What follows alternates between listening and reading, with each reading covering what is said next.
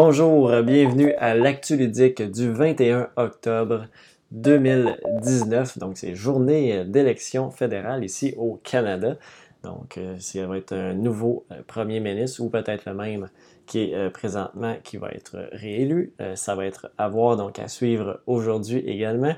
Donc, pour l'actu ludique de la chaîne de Board Game Québec, vous êtes en compagnie de Jean-Philippe. Si jamais vous m'écoutez en audio, euh, c'est toujours le fun de savoir euh, à qui, euh, qui est ce qu'on écoute.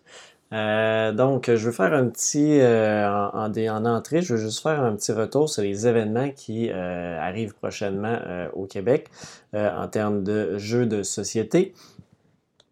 Premièrement, il y a, c'est tous des événements, je crois que j'ai déjà parlé. Je fais juste un petit rappel pour les dates, si jamais c'est quoi qui vous intéresse. des fois, c'est le, fun d'avoir un petit rappel quand c'est proche.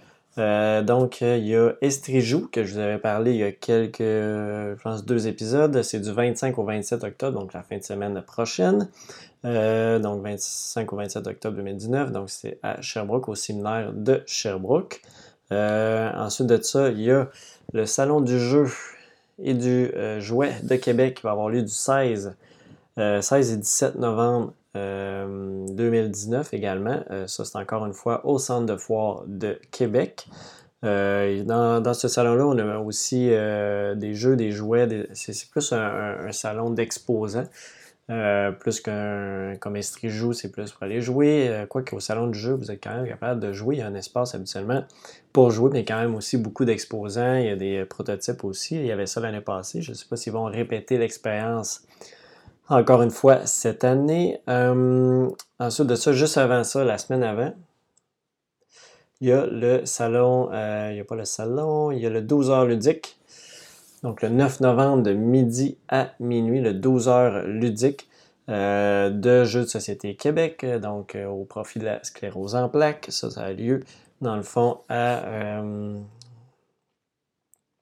à, à Joliette. Euh, ouais, c'est ça. Donc, ça a lieu euh, ouais, au CFP des Riverains à Repentigny. Donc, c'est pas à Joliette, à Repentigny. Donc, c'est au profit de la sclérose en plaques, euh, section Lanaudière. Euh, Estrijou, il y avait aussi, c'était au profit de trois organismes dans le coin de Sherbrooke. Donc, il y avait Robotique Evolution, Estrie Aide et Fondation du séminaire de Sherbrooke.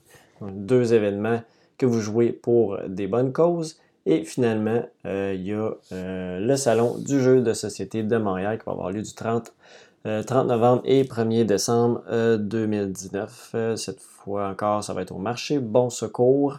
je crois que c'est le même endroit que l'année passée. Je me souviens jamais du nom de l'endroit. oui, c'est la même place. donc j'ai vu l'image, donc c'est à le même endroit que l'année dernière. Il va y avoir encore une fois, cette année, c'est la première édition du euh, concours de prototypes. Donc, il va y avoir les gagnants qui vont être révélés euh, le samedi soir. Euh, et durant la journée, dans le fond, durant la journée de la fin de semaine, vous allez pouvoir tester, je crois, c'est le samedi de mémoire, c'est les jeux qui sont finalistes. Et en fait, je pense que c'est ça, finaliste pour être gagnant. Puis le dimanche, c'est les, groupes qui ont, ont, été retranchés, mais je suis plus certain. ça va être à, valider. Euh, en tout cas, au moins ceux qui sont euh, finalistes pour remporter les prix vont être là. Donc, vous allez pouvoir les essayer, euh, ces jeux-là.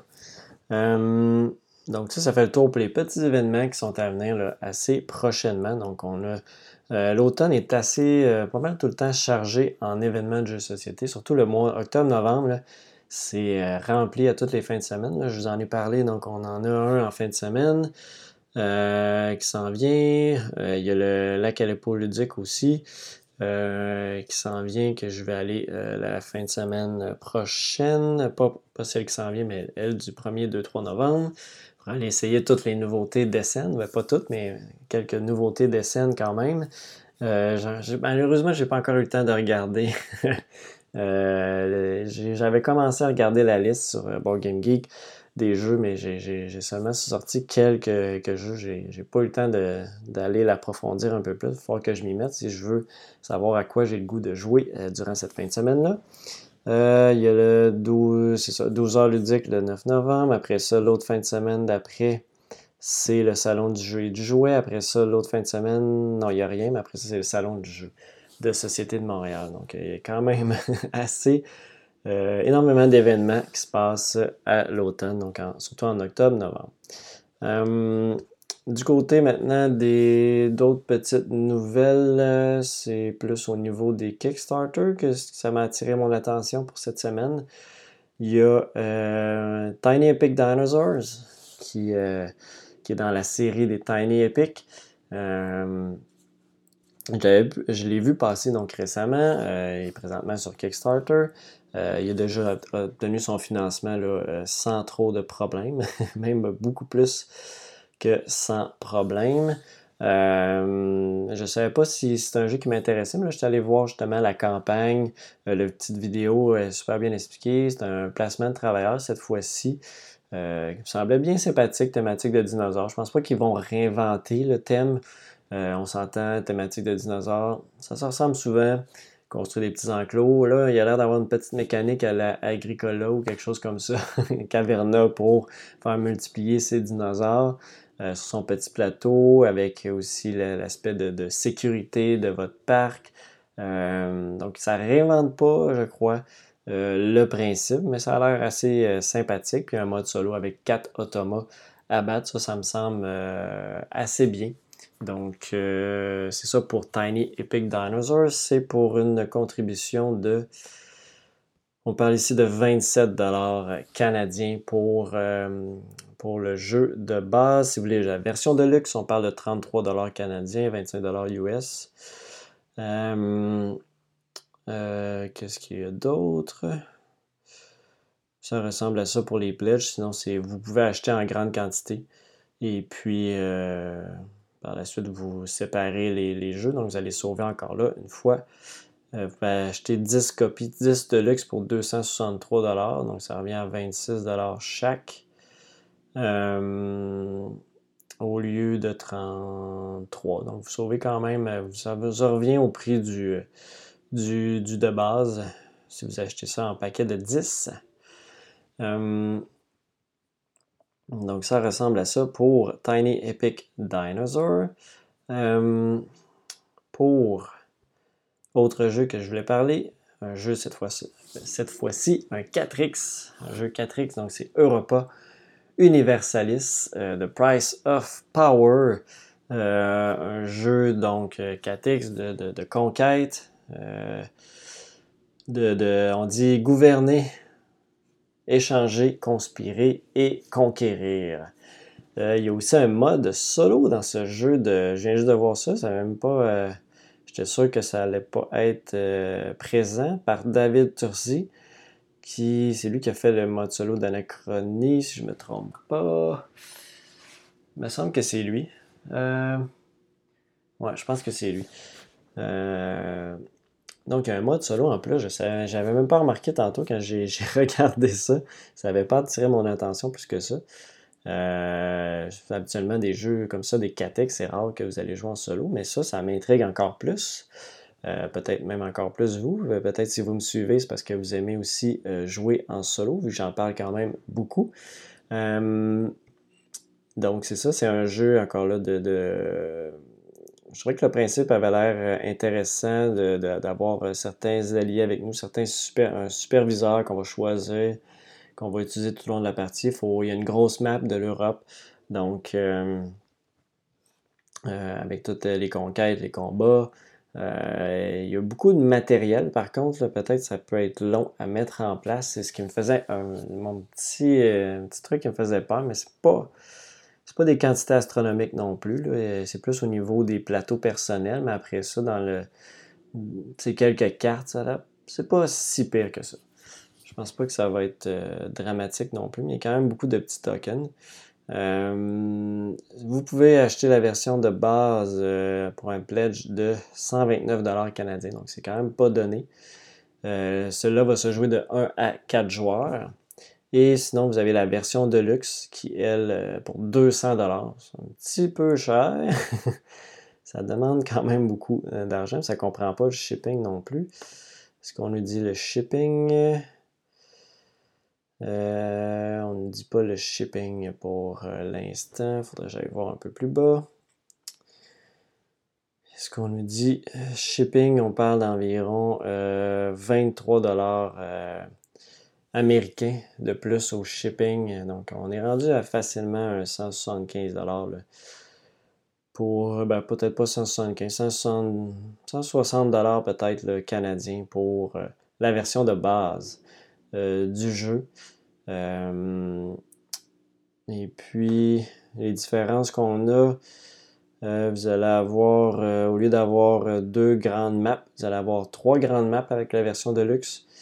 Vous allez avoir des disques en bois pour le militaire et les villes, au lieu qu'ils soient en carton. et il y a deux autres aires de jeu. Donc, ah, c'est quand même, je suis pas certain, de mettre seulement dans la version Deluxe 4 heures de jeu, puis dans la version de base seulement 2 heures de jeu. Ça me semble. Ça me semble une petite twist pour aller chercher plus euh, de monde avec la version Deluxe. Euh, et bien, bon, ça ressemble à ça pour ça. Ça Ça m'intrigue, mais je pense pas que c'est un jeu que je vais contribuer parce que je le trouve quand même euh, dispendieux. J'ai l'impression qu'il va revenir quand même moins cher que ça. ça c'est ça me surprendrait qu'un jeu de cette euh, quantité de matériel dépasse les, euh, les 100 dollars euh, à acheter en magasin, en boutique, si jamais ça va jour dans notre... ça va jour au Canada, c'est quand même un jeu fait en Europe, mais c'est bon, ça va se rendre jusqu'ici, c'est certain. Il y a peut-être aussi des boutiques qui vont le supporter, je ne sais pas. Pour l'instant, il n'y a pas énormément de contributeurs. On parle de 724 contributeurs. Euh, donc, c'est peut-être pas un, énorme succès, mais ça, ça me semblait quand même intéressant. Ça, je voulais vous en parler. Pour un jeu catique, j'avais comme le, goût de ce style de jeu-là euh, ces temps-ci. Donc, ça, ça ressemble à ça pour euh, les petites nouvelles que je voulais vous présenter. Euh, ensuite, au niveau de mes achats. Donc, qu'est-ce que j'ai acheté récemment?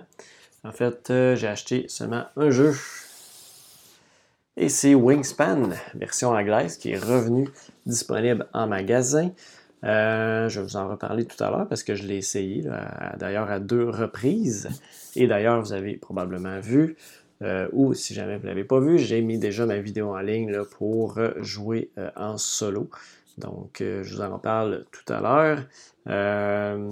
seule chose que je voulais dire, ça, j'ai acheté la version anglaise parce que j'avais vu la version française peut-être une à deux semaines avant, mais était facilement 20 à 25 dollars de plus. Euh, un écart de prix assez euh, qui, t'a fait poser la question pourquoi je paierais autant plus si j'en ai pas vraiment besoin d'avoir une version française, mais je peux comprendre. Euh, parce qu'il y a tout le travail de traduction derrière aussi, peut-être moins de copies qui vont être distribuées dans cette version-là. mais bon, je suis quand même très à l'aise avec l'anglais parce qu'il y a quand même beaucoup de texte dans le jeu. Donc, si vous n'êtes pas à l'aise, euh, je vous invite à aller quand même vous procurer la version française. Euh, puis donc, je préférais, des fois, je préfère avoir euh, version anglaise de ces jeux-là. si je peux payer un peu moins cher, surtout un 20-25$, je trouve ça fait quand même la différence. Habituellement, je, il y a certains jeux, c'est 4, 5, 10, 10$ au gros max. Je vais peut-être prendre quand même la version française. Mais là, je trouvais que c'était quand même une bonne différence. Donc, j'ai acheté ça, Wingspan, mais j'ai pas acheté d'autres choses. Et dans les expériences de jeu, j'ai pas joué énormément dans les deux dernières semaines. Euh, j'ai pas eu de soirée de jeu avec, mon groupe habituel. Il y a eu un congé férié, puis une autre fois, euh, il y avait annulé pour cause de maladie, donc On, je ne suis pas allé jouer, je suis pas allé jouer euh, avec mon groupe habituel. Donc j'ai joué plus des petits jeux en famille. J'ai joué premièrement à. je vais y aller dans l'ordre. J'ai joué à Exit, la station polaire. J'ai joué à deux joueurs. Euh, j'en avais déjà fait un euh, exit à. Euh, j'avais fait la cabane abandonnée à 5 joueurs. même si ça dit de 1 à 4, on avait quand même joué à 5. C'est sûr que je vous conseille de jouer à 4, c'est un bon chiffre parce que sinon, il n'y a pas assez d'énigmes pour qui se débloquent en même temps pour pouvoir y jouer euh, à 5. Des fois, il y a quelqu'un qui va peut-être faire moins de choses, mais ça, se joue quand même. C'est pas. C'est pas. Euh, c'est pas. Euh, non recommandé. Vous pouvez quand même le jouer, mais je pense que c'est préférable de. au moins deux personnes, je pense, parce que sinon vous risquez d'être bloqué sur certaines énigmes. C'est toujours pratique d'être deux dans au moins deux. Trois, je pense, ça doit être un, chiffre peut-être idéal, j'ai l'impression. Ou même quatre, chaque deux personnes sur deux énigmes en même temps, parce que des, fois, on est capable de débloquer euh, quand même certaines choses. Euh, je ne veux pas rentrer plus dans le détail, je ne veux pas euh, spoiler rien dans, le jeu. de façon générale, j'apprécie encore une fois, je préfère vraiment les exits par rapport au unlock. Les unlock, j'ai de la misère à accrocher à chaque fois que j'en joue un. je trouve ça bien, mais les exits, le fait que tu peux déchirer des choses, tu places des choses par-dessus d'autres choses, tu fais vraiment un peu tu fais toutes sortes d'affaires dans, dans, ce jeu-là. C'est plus que juste tourner des cartes puis chercher à matcher des cartes ensemble. Euh, c'est mon avis pour ça. J'ai pas joué tant d'unlock que ça. Je n'ai joué à 3-4 reprises, mais je préfère vraiment les exits, puis j'ai hâte d'en rejouer d'autres. Celui-là, on l'a pas réussi en temps réglementaire, mais on a quand même fait pas si pire comme score. Je pense un 4 étoiles. C'est pas, pas fou comme, score, mais euh, non, 4 étoiles, euh, je ne sais plus si c'est sur 5 ou c'est. En tout cas, on a fait un peu plus qu'une heure et demie, donc euh, déjà là, on a dépassé le temps maximum alloué, mais moi, je, au final, je trouve l'expérience super intéressante pour les jeux Exit en général. J'ai deux autres boîtes à jouer aussi. un autre, lui, c'était un niveau confirmé Exit. Euh, j'en ai un autre, je me souviens plus lequel, mais c'est un niveau confirmé aussi. Puis j'ai un niveau expert aussi que je vais attendre avant de, de déballer parce que des fois la difficulté, ça peut mener à des petites frustrations quand on est bloqué un peu puis on prend les indices, mais des fois on ne veut pas non plus aller chercher les solutions. C'est le fun de trouver les solutions par nous-mêmes. Donc ça, c'était pour euh, Exit. Oui, justement, on a réussi 4 étoiles. J'avais marqué justement en commentaire. Donc 4 étoiles, 99 minutes. Euh, ensuite de ça, j'ai joué à The Mind. The Mind, euh, je ne sais pas encore comment je vois ce jeu-là. Je l'aime bien, mais je trouve ça difficile à expliquer à du monde ou à, le, présenter à des gens. Le, monde sont tout le temps OK, mais c'est quoi ce jeu-là? Qu'est-ce que ça représente ce jeu-là?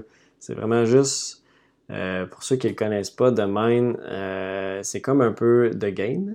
Vous allez placer des cartes de 1 à 100 dans notre croissant, mais on a juste un paquet et on va avoir euh, des niveaux de difficulté. En fait, on va. Euh, c'est comme un jeu vidéo. Il faut passer le niveau 1, 2, 3, 4. Puis à chaque niveau, ben, on rajoute une carte dans nos mains au départ. Donc, premier niveau, on a toute une carte, il faut les placer dans l'ordre. Si jamais il y a des erreurs qui se font, on perd une vie, puis on a trois vies au départ. Ou en tout cas, on a, un, nombre de vies dépendant du nombre de joueurs. Et on va tenter de se rendre au niveau le plus loin. Des fois, on peut regagner des vies dans le jeu. On a aussi des, euh, des petites étoiles euh, de ninja, je ne sais plus comment ça s'appelle, euh, qui elles vont nous permettre d'éliminer certaines cartes euh, à certains moments quand on est un peu trop bloqué. Mais le jeu est juste de se regarder et de oser mettre une carte pensant que c'est nous qui a la plus basse. Fait qu'on essaie de lire dans l'esprit des autres joueurs. moi, je trouve ça quand même agréable. En plus, c'est pas très long. Si jamais ça pogne pas, on le met de côté puis c'est tout. ça n'a pas été long à expliquer. Puis c'est pas long à resserrer non plus si jamais ça accroche pas dans votre groupe de joueurs. Puis on s'est rendu jusqu'au niveau 4. C'est à peu près mon le mieux que je me suis rendu dans ce jeu-là. Ça, commence euh, niveau 5, on n'était pas loin, mais on, aurait peut-être dû utiliser plus d'étoiles de, ninja pour éliminer des cartes. Euh, ensuite de ça, je joue aussi à Secret Hitler à 6 joueurs on était 6. Euh, c'était bien, bien le fun, mais j'ai peut-être mal. Euh, je pense que j'ai pas assez expliqué l'aspect qu'il faut un peu euh, discuter entre les rondes. J'ai peut-être trop expliqué ça littéralement, puis ça faisait que le vote allait comme trop vite, puis on n'avait pas le temps de discuter.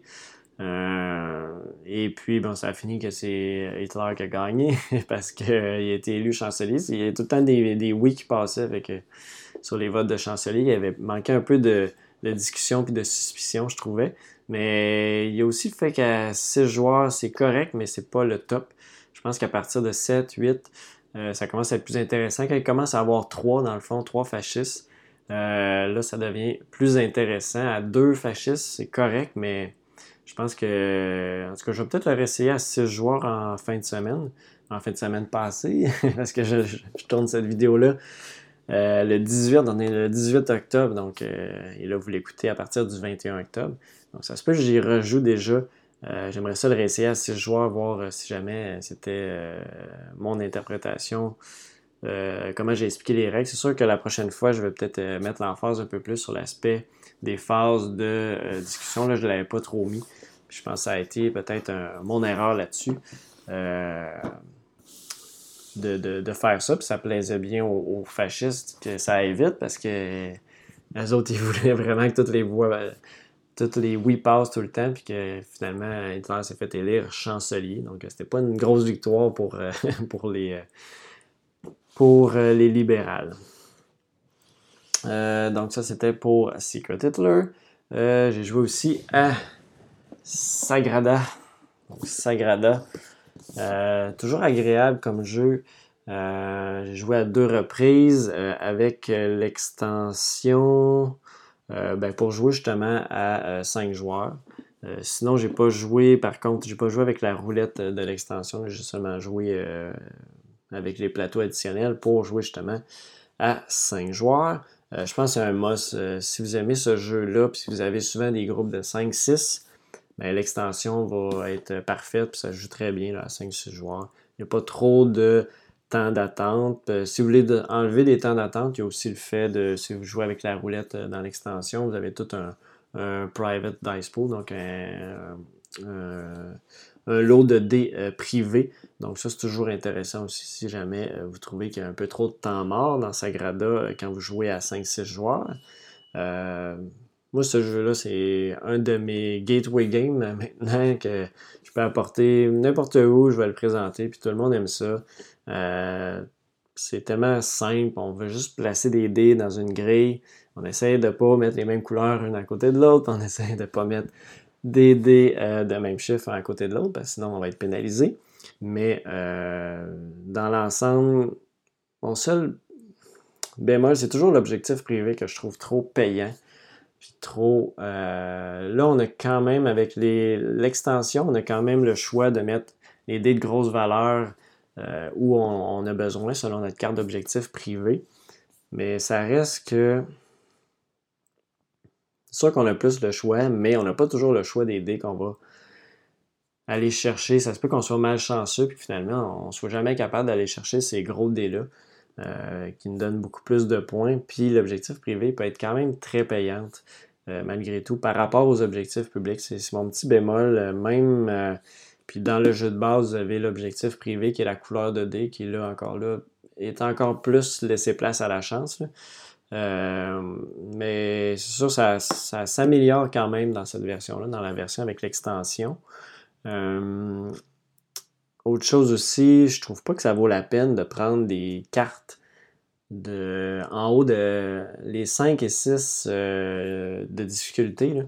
Je pense que vous allez plus vous nuire que d'autres choses, euh, vu qu'il n'y a pas vraiment de, de gain à aller avoir une carte très difficile, parce que vous allez juste utiliser plus d'outils, parce que vous allez tout le temps être coincé. Puis pour au final finir avec moins de pastilles qui restent que si vous avez pris une tuile, euh, une tuile à 3 ou 4 de niveau de difficulté. Donc euh, je pense que c'est le petit bémol à ce niveau-là. Je pense pas qu'il y a un intérêt tant que L'intérêt d'aller chercher une carte de haute difficulté est pas assez payante pour ce que ça va vous bloquer pour le reste de la partie, puis bloquer au niveau des chiffres peut-être pour votre objectif privé. Donc, c'est mon, petit bémol par rapport à ça. Donc, euh, c'est ça semble un peu un petit défaut du jeu. Je pense pas que ça vaut la peine d'aller chercher ça. Mais si jamais vous avez vécu le contraire, moi, c'est ce que j'ai remarqué depuis, euh, plusieurs parties que je joue. Puis à chaque fois que j'y rejoue, je, sais que je prendrai pas une grosse carte. J'ai essayé même dernièrement dans une des parties. Puis ça a été. Je me suis bloqué toute la partie. J'ai quasiment pas réussi à faire ce que je voulais sur mon objectif privé. Puis ça n'a pas été très payant. Donc. Euh, ça me semblait pas une bonne idée d'aller vers les tuiles plus compliquées. Euh, j'ai rejoué, ben, en fait, non, j'ai joué pour la première fois un jeu que ça fait longtemps quand même qui est sorti, que j'ai toujours voulu essayer. Euh, c'est Decrypto. Decrypto, euh, un jeu québécois en plus, que j'ai trouvé vraiment agréable comme jeu de, de devinette de mots, en fait, devinette de mots, de, faire deviner des mots à des gens, en fait. à notre équipe, mais aussi que l'autre équipe peut intercepter. J'ai trouvé ça vraiment intéressant. Euh, concept du jeu, en fait, vous allez avoir quatre mots que, euh, que toute l'équipe voit. L'autre équipe a aussi quatre mots. Euh, à chaque fois, vous allez, il y a un des joueurs qui va piger une carte de code. Donc, chaque mot est associé à un chiffre.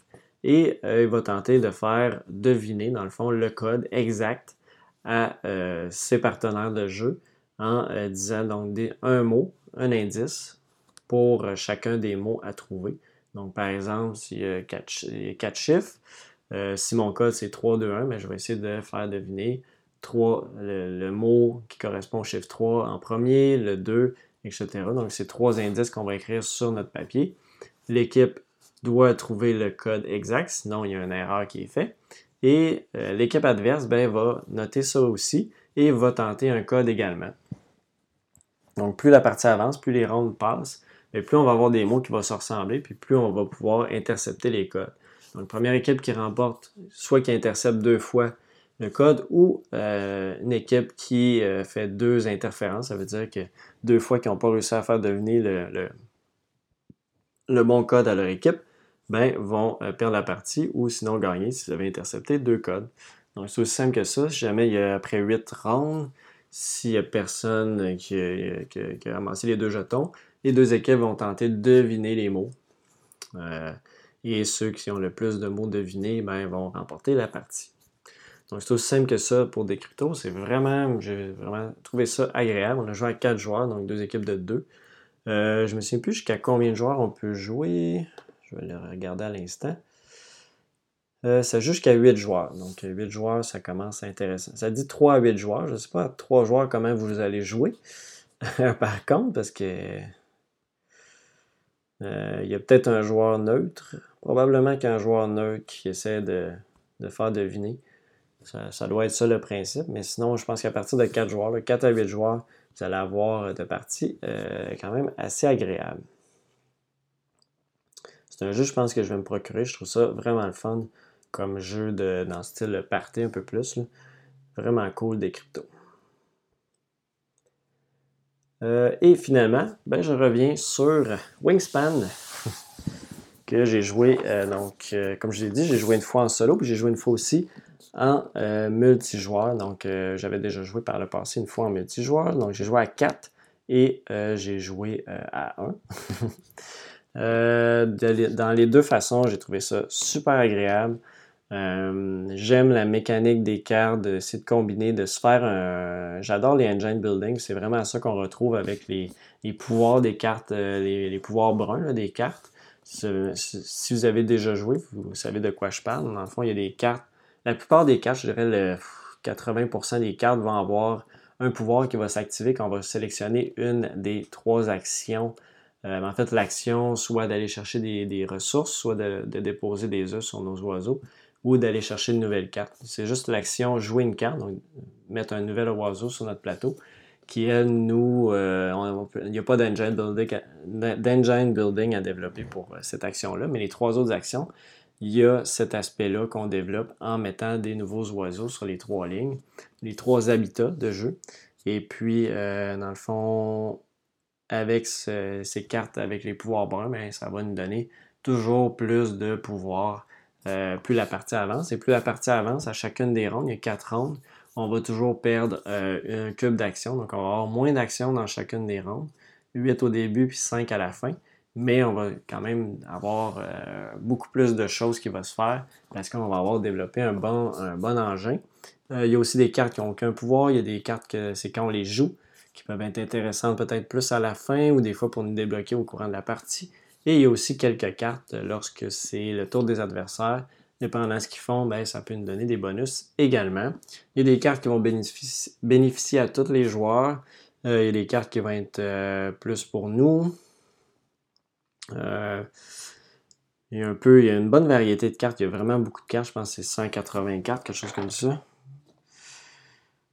On parle ici de 170 cartes d'oiseaux, donc c'est vraiment beaucoup.